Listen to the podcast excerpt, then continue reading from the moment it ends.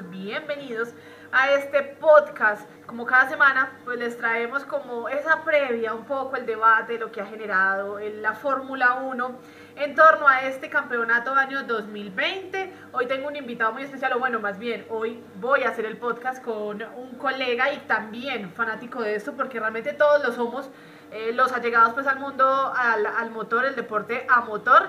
Y acá está Juan Camilo Vargas desde Bogotá. Eh, Juan, bienvenido y bueno, eh, hablar un poco de ese deporte que, que, a muchos nos apasiona, que nos hace levantar todavía temprano a algunos para vibrar un poco con este gran premio, con este campeonato mundial de Fórmula 1. Juan, bienvenido.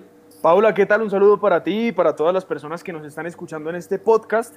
Y sí, muy feliz de poder hablar de Fórmula 1. Yo creo que de, de, todos los años que llevo en, en los medios de comunicación es la primera vez que voy a hablar de este deporte, aunque lo he visto, lo he seguido desde pequeño con las grandes gestas de Montoya, pero, pero nunca como ahora que, que entró en furor y que, y que, gracias a esta cuarentena pues nos hemos apegado a otros deportes distintos al fútbol y ahí está la Fórmula 1 eh, en, en, una temporada en la, que, en la que mal que bien nos ha hecho emocionar.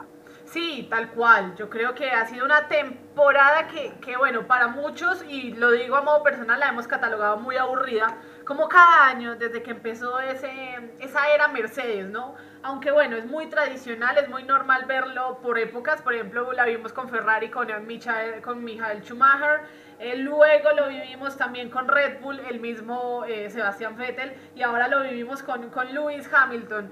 Pero bueno, eso es de cada año, cada año llega gente nueva, cada año se aleja gente de la Fórmula 1, pero eso es como todo. Y bueno, Juan, sí, yo creo que la cuarentena ayudó bastante a que muchos nos apegáramos más de la cuenta a la Fórmula 1 y este fin de semana tendremos uno de los premios tal vez más importantes, el Gran Premio de Italia en un circuito, en una, en sí, yo puedo decirlo que, que en una de las pistas tal vez más rápidas, porque así lo llaman, eh, como es el circuito en Monza. Bueno, primero, antes de, de entrar a hablar un poco del, del, Gran Premio, a temporada 2020, ¿cómo la has visto? Porque eso es bueno saber como la percepción que se tiene al respecto. ¿Cómo has visto esta temporada donde, vuelvo y repito, hemos visto el dominio de Mercedes de la mano de Lewis Hamilton? Sí, yo creo que eso es lo principal. El, el dominio de Mercedes es, es evidente y más que de Mercedes, de Lewis Hamilton que, que, que, está liderando y que seguramente se colgará otro, otro trofeo del Campeonato Mundial de Fórmula 1 este año. La decepción mejor que ha generado Ferrari en, en, las últimas carreras y sobre todo en el último fin de semana en, esa, en ese Gran Premio de Bélgica, en el que ni Charles Leclerc ni Sebastián Vettel pudieron entrar en zona de puntos, algo que, que es desastroso para la, la escudería más histórica de, de este deporte. Caso, bueno, este 2020 ha dejado dos cosas, o bueno, ha dejado varias, varios puntos importantes a pesar de que estamos cumpliendo la mitad del calendario. La primera parte, yo creo que la, la positiva es lo de Lewis Hamilton rompiendo cada uno de los récords que había dejado el piloto alemán en la época del 2000, en este caso Michael Schumacher, eh, por un lado. Luego vemos también de alguna manera la evolución de algunas escuderías y de algunos pilotos, caso McLaren, el mismo Renault que está entrando por ahí y los Mercedes Rosa, que en este caso es el Racing Point. Y luego vemos la parte triste, la parte que, que realmente nos tiene como muy preocupados. La primera, pues obviamente la triste noticia de Williams, que ya hasta este fin de semana, pues digamos que la familia estará a cargo de esta escudería que, tan, que formó con tanto esfuerzo, con tanto cariño en la mano de Frank Williams. Eh, digamos que llega a su fin y pasará pues a manos de la empresa estadounidense. Vemos también lo de Haas que no levanta tampoco cabeza con Kevin Magnussen y Romain Grosjean y, también vemos la parte tal vez más preocupante, el panorama más preocupante y es ver la escudería más famosa eh, como es la italiana, en este caso Ferrari, ver que eh, tiene un 2020 desastroso, un 2020 nefasto, paupérrimo, que deja muchas sensaciones y que tal vez se pide de alguna manera que para el 2021 tenga algunas mejoras, temas que de pronto no se ven por ahí. Pero bueno, Juan, comencemos a hablar un poco, yo no, mejor hablemos un poco de lo negativo y terminamos con lo positivo. Listo. Esa visión que hay de Ferrari, empecemos con ellos. Yo creo que Ferrari lastimosamente, eh, premio tras premio, nos, nos deja tristes nos deja sin palabras y creo que es el centro de atención al momento de uno querer debatir sobre Fórmula 1.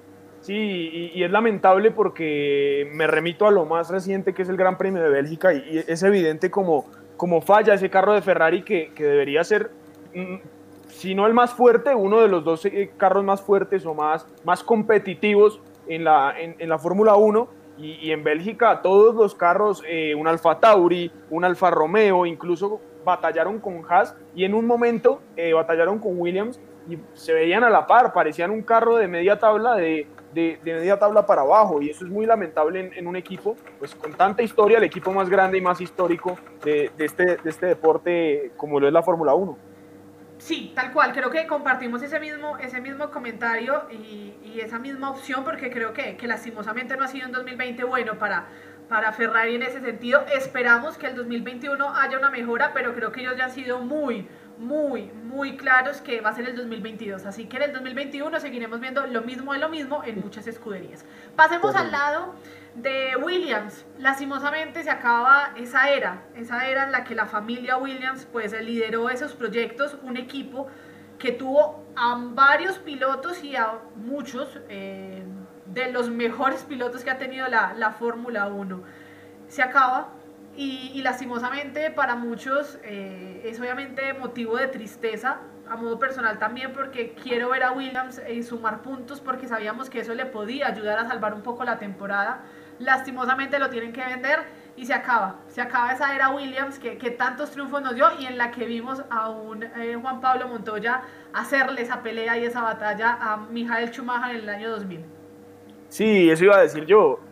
Además de ser un, equipo, como tú lo dices, de tradición, que se armó a partir del amor y la pasión por el deporte, como lo hizo el señor Frank Williams, eh, y de tantos años, tanto esfuerzo, sacó un equipo adelante que además fue campeón, que como tú lo dices, tuvo a los mejores pilotos de, de la historia de la Fórmula 1 y en Colombia lo recordamos con, con un cariño especial y es por haber eh, estado con Juan Pablo Montoya, en donde Montoya además consiguió también grandes premios. De hecho, el primero que fue en la pista en la que se va a correr este fin de semana, que fue en el año 2001 en Monza. Eh, eh, imposible olvidar ese carro, ese emblemático carro azul, que yo creo que además todos los hombres de, de nuestra generación se disfrazaron con ese uniforme de niños porque era, era, era lo, que, lo que estaba en furor y, y es un equipo especial y como tú dices, ojalá eh, entren en zona de puntos, empiecen a recuperarse como equipo y algún día, ¿por qué no volverlos a ver en lo más alto, en podios e incluso ganando carreras y campeonatos de nuevo y, y, arriba como debe ser? Sí, eso es lo que tanto esperamos, porque Williams, la última victoria, la última victoria de Williams se remite en el año 2012 y el último podium fue en el año 2017 con Lance Stroll, 2017 sí creo que eh, en Baku, Ahí creo que fue donde logró el último podium, fue tercero, y de ahí Williams no volvimos a saber nada más. O sea, siempre hemos tenido ya, en vez de pelear la parte de arriba, está peleando por no terminar último con Haas, con el mismo Alfa Romeo, con el mismo, eh, en su momento dado, Renault, Racing Point, bueno una cantidad de cosas. Vamos hacia la otra parte y es, bueno, ya tocaba Haas. Haas es una de las escuderías que se ha ganado el cariño de muchos porque uno logra ver la competitividad que quiere eh, esta escudería estadounidense, pero no levanta. A modo personal, y, te lo voy a preguntar, a modo personal para mí hace parte de pilotos. Creo que ya es hora de un recambio. Para Juan Camilo Vargas, ¿es que por tema de pilotos o realmente es que en la escudería algo no anda bien? Yo iba a decir exactamente lo mismo, y es que eh, es evidente, y como tú lo dices, esto no es de ahora, e incluso esta temporada en cuanto a pilotos no ha sido tan mala como han sido otras temporadas para, para Magnussen y Grosjean, en la que han estrellado los carros de manera insólita y han cometido errores eh, de, de, pilotos amateur y sabemos que ellos no son pilotos amateur. Entonces yo también creo que ya es hora de pensar en, en pilotos tal vez un poco más jóvenes, con un poco más de proyección y, tener a Haas pues eh, subiendo un poco más en la tabla porque no le ha ido bien este año y, es decepcionante porque como tú dices, se le ha cogido cariño en los últimos años por, por hacer parte de la Fórmula 1. Sí, yo siento que, que, no, que ya es hora de que Kevin Magnussen y Romain Grosjean den un paso al costado. Me gustaría, me gustaría por lo visto por Nico Hulkenberg en el momento que estuvo reemplazando a Checo Pérez, que estuviera en esa escudería, porque inclusive eh, Nico en una rueda de prensa antes de ya retirarse pues del regreso a Checo Pérez dio a entender que a varias escuderías sí estaban hablando con él. Y para este 2020, pensando en el 2021, se, se llega mucho al rumor de que Alfa Romeo no va a renovar ni a, ni a Kimi Raikkonen ni a Antonio Giovinazzi ni Haas piensa renovar a Romain Grosjean ni a Kevin Magnussen. Es el rumor y realmente son las dos escuderías que de alguna manera no han definido sus pilotos de la mano de Alfa Tauri, por ejemplo, que tampoco ha definido si sigue Pierre Gasly y Daniel Biaf. Eh, pero yo creo que ya es hora, ya es hora de, de, empezar a darle como un recambio interesante a este equipo y a esta escudería pensando en el 2022 y por qué no empezar a potenciar pilotos jóvenes para sacar los campeones del mundo. Esa es la parte triste, ¿no? Ver esa, ese tipo de, de, situaciones. Vamos hacia la parte bonita, buena, lo que de pronto ha dejado interesante la Fórmula 1. Terminaremos con Hamilton, que tal vez es el que siempre uno termina hablando de él, pero me voy hacia la evolución de ciertas escuderías y hablo una en, co en concreto. McLaren. Creo que ha sido muy interesante lo que ha logrado la mano de Lando Norris porque todo el mundo habla, bueno, pero Carlos Sainz, que el piloto, que el coche que no partió, pero es que es culpa del carro, de la escudería. No, para mí también hay algo ahí con el piloto que sigo diciendo, me parece que no es una buena contratación para Ferrari en el 2021. Creo que Ferrari está acostumbrado a campeones eh, del mundo y, que le pueden aportar un poco de conocimiento para, para armar un coche como tiene que ser para el 2022. Pero bueno, McLaren, Lando Norris, yo creo que se roban las miradas casi siempre. Un Lando Norris que es el loco en la pista, que, que parece un velocista y que de alguna manera nos da alegrías cada fin de semana. Sí, Pau, y, y Lando Norris, que, que, que, para los que, los que vimos juiciosamente toda esta temporada, lo recordaremos por ese podio inolvidable en el Gran Premio de Austria, la primera fecha de, de este campeonato 2020 en el que se salvó por dos milésimas de segundos eh, gracias a la sanción de Hamilton y como tú lo dices, Norris que saca la cara por, por McLaren, que hoy en día es el tercero en el Mundial de Constructores, en el Campeonato de Constructores, y también aprovechándose un poco del mal momento de Ferrari. Y está ahí montado en la pelea, en el tercer lugar, como ya lo dije, y me ilusiona un poco de cara al año que viene ver al señor Daniel Ricciardo con, con, con, con el carro de McLaren, eh, reemplazando a, a, Carlos Sainz, que también estoy de acuerdo, no es una buena contratación para Ferrari, pero se me hace que Ricciardo se le, le viene bien a, a, esa escudería. Ah, Ricciardo, o sea, mejor dicho, esa, esa, yo sueño con verlos ya, porque es ver sí. la alegría de ellos dos, eh, porque son los dos pilotos, hay que decirlo, como más simpáticos que tiene la Fórmula 1, su forma de, sí. de, de, la misma forma de, de, cómo llevan las carreras, la alegría que le impregnan a todo. Entonces el es, carisma. Es, sí, es ver los, los jokers, como les dicen, el joker de, de la Fórmula 1, el mayor y el menor. Entonces va a ser muy interesante poder verlos ahí el próximo año en McLaren. Bueno, de McLaren, bueno, también cabe resaltar que ha tenido pues obviamente su evolución. Recordemos que ellos tuvieron que hacer un préstamo para poder salvar también la temporada 2020 y creo que ese préstamo va a seguir a salvo porque siguen sumando y están ahí peleando también eh, posiciones altas en la parte de constructores. Pasemos al otro lado, aparte de McLaren y eso, yo creo que a pesar de que la temporada no ha sido lo, lo que él ha querido, como es Max Verstappen, creo que lo de Max es algo interesante y es ver la evolución del piloto en la parte personal, es decir, ya es una persona más madura al que vimos hace unos años en el que era como un poquito más temperamental, que ponía problema por todo, no, ya vemos un Max Verstappen más centrado, más serio y, y que de alguna manera en el 2022 creo, creo que ese va a ser el año de Max para pelearle a Lewis Hamilton y ser campeón del mundo. Sí, y yo creo que eso de Verstappen, esa madurez, eh, eh, madurez deportiva y competitiva que está mostrando, también se debe en gran parte, y si vamos a hablar de Red Bull, a que, a que es evidente que es el piloto que, que, que manda la parada en el equipo. Cuando estaba Daniel Ricciardo, se daban parejo. Recuerdo pues aquella estrellada en Azerbaiyán en 2018, vivían peleando en Mónaco. Eh, Verstappen, no sé si fue en las prácticas o en la clasificación, por querer ser más rápido, también estrelló el carro y, y no pudo, no pudo, tuvo que salir eh, de último. Eh, pero ahora con Alexander Albon, que Albon ha tenido una, una, temporada muy discreta, creo que Verstappen va tranquilo, va, va sin presión, porque es evidente que, que es el número uno y es el único que le puede competir, como tú lo dices, en un futuro a Mercedes y a Lewis Hamilton. Y, yo creo que Verstappen es el llamado a, a ser la, la, gran figura de la Fórmula 1 y a ser el campeón cuando Hamilton no esté o cuando empiece a bajar su nivel. Oh, es que yo no sé si va a bajar el nivel Hamilton. Yo la verdad, yo la verdad veo un Hamilton que año tras año llega como con más motivación, como con más alegría, a pesar, a pesar Juan que esta semana en esas declaraciones él mismo dijo que ya también se siente aburrido de que no le compiten y es entendible, o sea, el campeón quiere que alguien lo haga sufrir y qué bueno que fuera su mismo compañero de equipo Walter y Bottas, eh, pero no, realmente creo que va a estar en otro, en, otro, en otro equipo, en otra escudería y para mí va a ser Max Verstappen, pensando a futuro que Ferrari levante su nivel y sea para Charles Leclerc. Ojalá, porque también creo que lo, lo perfilo como, como campeón y a un Lando Norris también lo veo ahí. ¿Qué me ha gustado también de este, de este dos? Bueno, ah, bueno, antes de pasar a eso, pregunta concreta. Año 2021, si es que no pasa antes, pues, ¿sacas a Albon y subes a Pierre Gasly o sacas a Albon y llevas a Sebastián Vettel?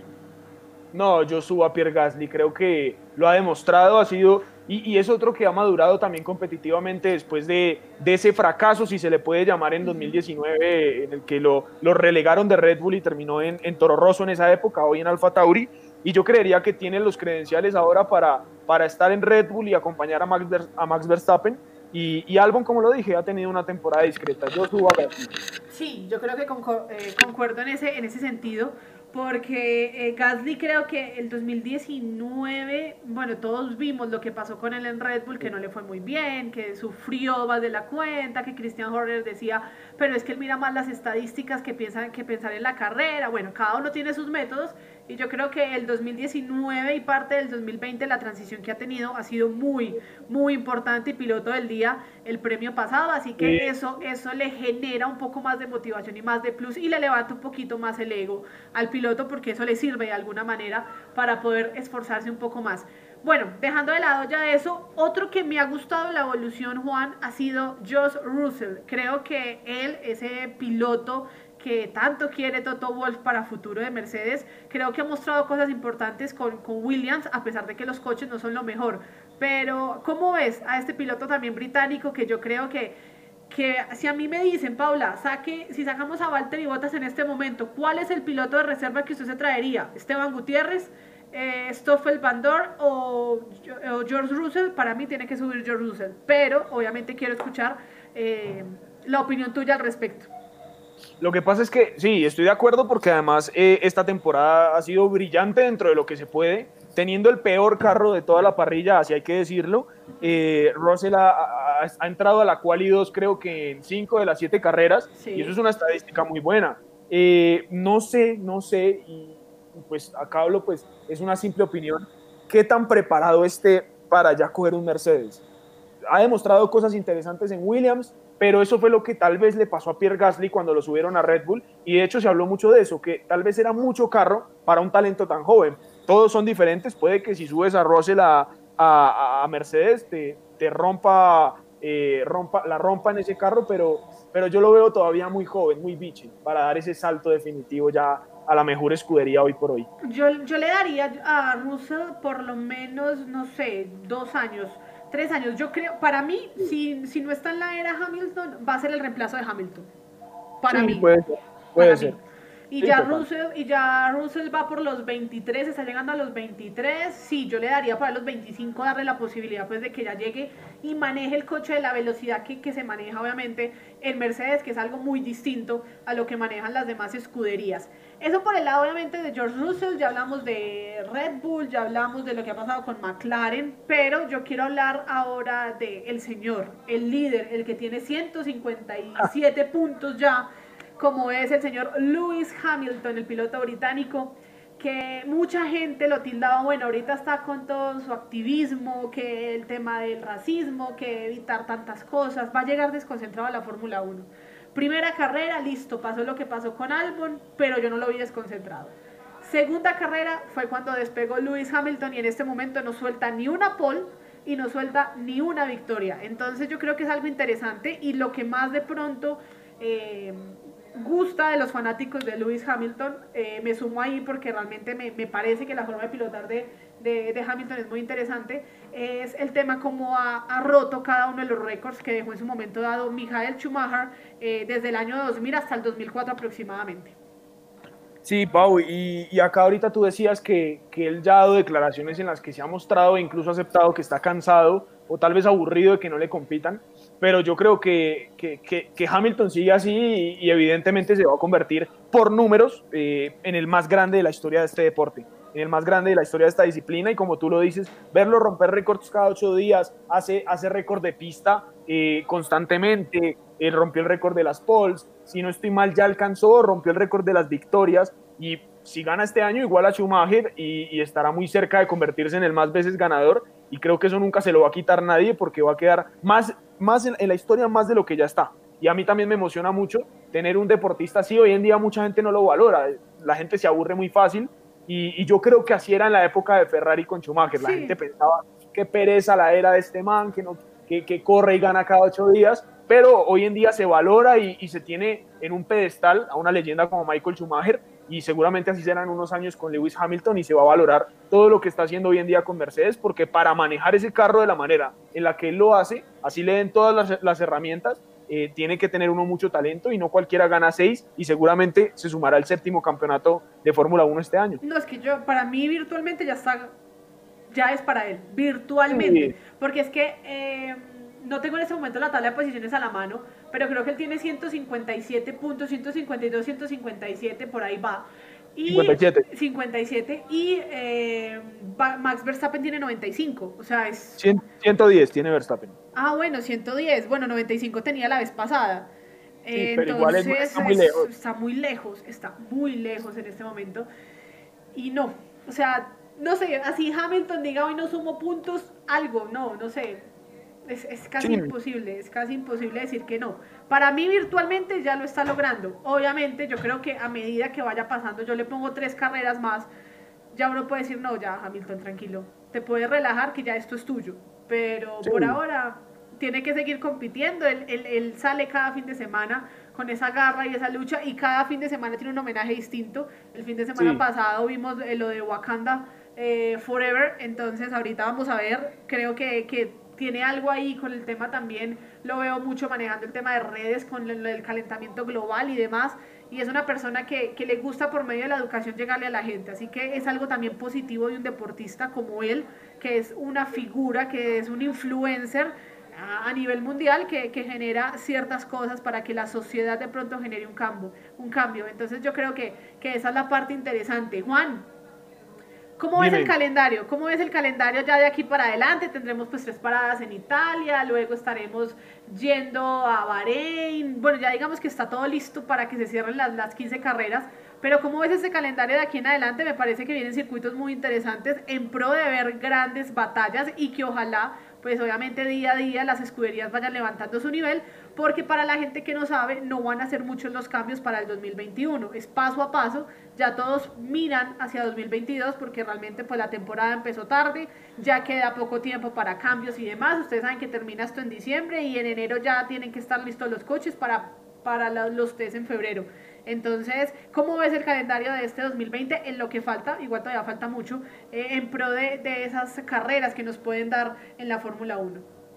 Eh, es, es, es, la verdad un calendario que a mí como, como, como una persona joven me emociona porque hay muchos circuitos que regresan, el caso de, de, de, Estambul, el caso del Gran Premio de Turquía, me parece muy interesante ver ese Gran Premio, he visto videos de carreras viejas y, y, me parece un, un, un, circuito interesante, eh, lo mismo el caso de Mugello que, Mugello, que lo vamos a tener dentro de ocho días, si no estoy mal, va a ser la segunda, la segunda presencia en Italia, y, y son circuitos que es interesante verlos porque ya, ya los carros cambian cada año, las dinámicas de la Fórmula 1 cambian cada año.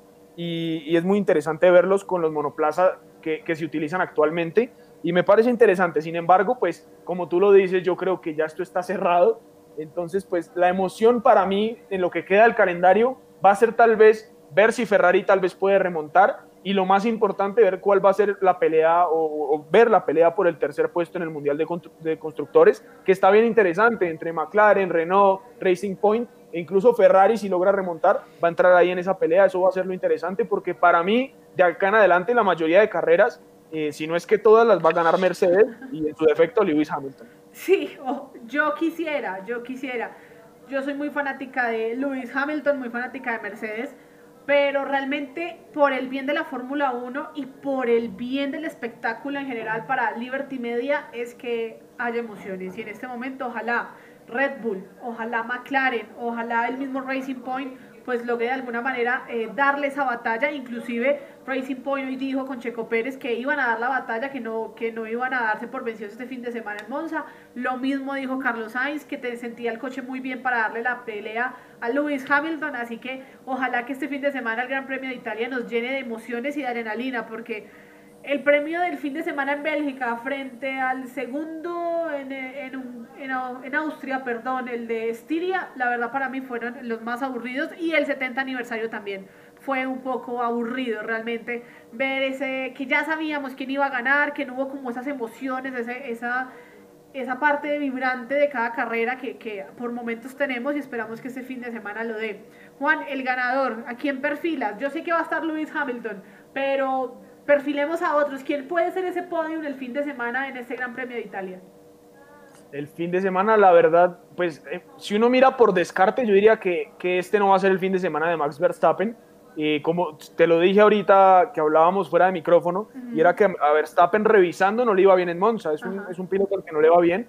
Y, y, sumado a eso, el mal momento de Ferrari. Esta es la carrera de Ferrari. Están jugando de local, están corriendo de locales, pero tampoco están en las mejores condiciones eh, para, para, para, brillar. Yo diría, y, y, tal vez por lo visto en, en, en, en los entrenamientos, en las prácticas libres, eh, que va a brillar otra vez para mí Pierre Gasly. Eh, Alfa Tauri lo hizo muy bien, quedaron en los 10 primeros puestos, tanto Viat como Gasly en las dos prácticas, y, y, me motiva mucho Racing Point. Este año lo han hecho muy bien. De hecho, pues se, se dice y lo dicen así abiertamente que, que es el Mercedes Rosa uh -huh. y tal vez por ese lado, por la potencia que tiene ese carro, le puede competir, viendo que es un circuito que requiere de mucha potencia, porque como tú lo decías en la apertura de, de este episodio, eh, es, es, es, la pista o una de las pistas más rápidas del calendario de Fórmula 1.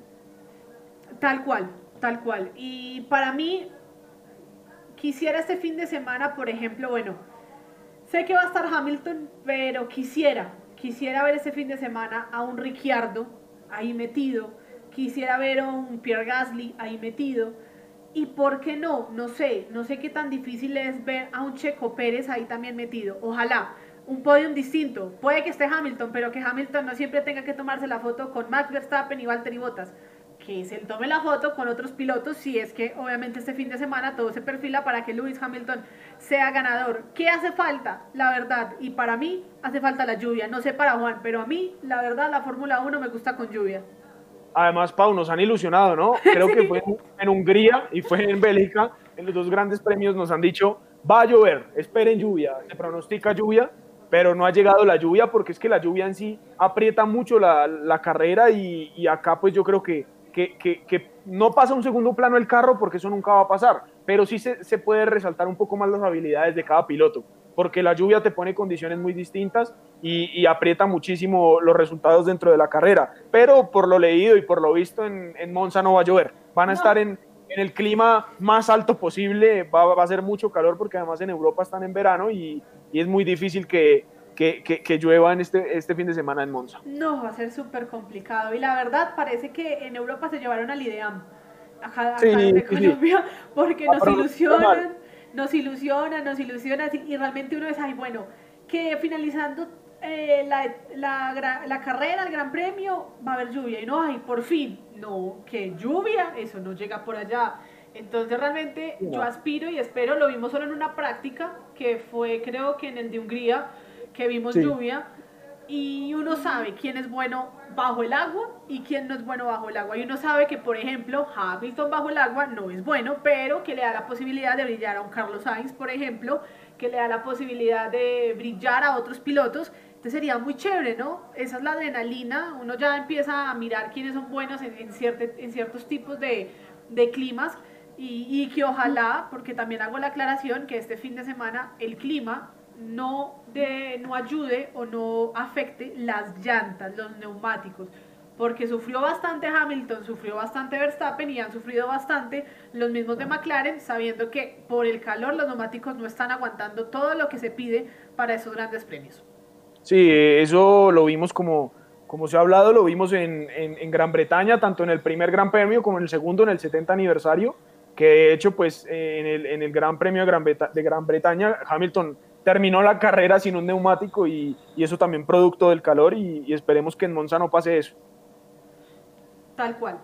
Bueno, eh, creo que hemos hablado un poco de Fórmula 1, hemos eh, mostrado un poco también de lo, de lo que pensamos nosotros en lo que respecta a la evolución y bueno, lo que se ha visto en esta temporada 2020.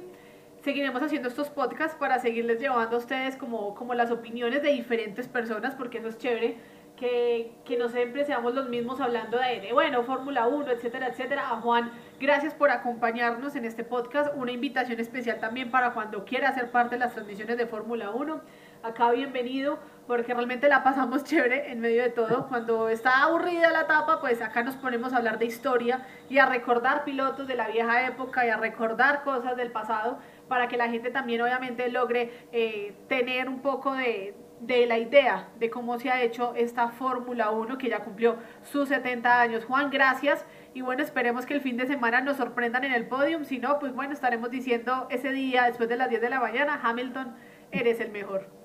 Así es, no, Pau, mil gracias a ti por esta invitación, me gustó muchísimo. Como dije al principio, creo que nunca eh, en ningún medio de comunicación había, hablado de Fórmula 1 y, me gusta, me gusta bastante. Te agradezco a ti, a todos los oyentes. Y claro, por supuesto, cuando me inviten para lo que sea, ahí voy a estar. A mí esto me encanta y, y lo haré con muchísimo gusto. Y como dices, ojalá eh, cambie un poco la situación del podio, que no creo, a menos de que algo extraordinario ocurra, pero, pero seguramente estarán los mismos y pues ahí estaremos a las 10 de la mañana el domingo subiendo la foto de Hamilton, Verstappen y Bottas en el podio. No, ya la, yo ya tengo la plantilla lista.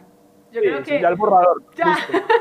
yo ya sé, yo tengo winner, listo, eh, ya, no creo que cambie, ojalá, yo quisiera. Vuelvo, sí, repito, eh, uno puede ser muy fan de un piloto, pero, pero cuando uno quiere eh, ver un poco más de alegría, uno sueña con ver a otros ahí eh, estando en el podio. Ojalá uno nunca sabe, puede pasar que por allá Hamilton y Bottas se choquen, como la época Rosberg-Hamilton, o, Sí, que, sí. o que Vettel y Hamilton por allá también tengan su, su mano a mano y chao, y por allá suba al podio un Ricciardo. Ha pasado, ha pasado, Ojalá. señoras y señores, y ojalá sea, se sea este fin de semana y uno diga, uy, bueno, Hamilton no ganó porque tuvo un mano a mano duro y, quiero soñar con eso. Antes de irnos, porque esa es otra de las cosas que íbamos a tocar ahorita. ¿Qué le pasa a Botas? ¿Falta competitividad o realmente es que él tiene que hacer caso a todo lo que le digan en Mercedes? Porque el fin de semana fue indignante, ¿no? ¿Puedo atacar? No. Ya sabes que no puedes atacar.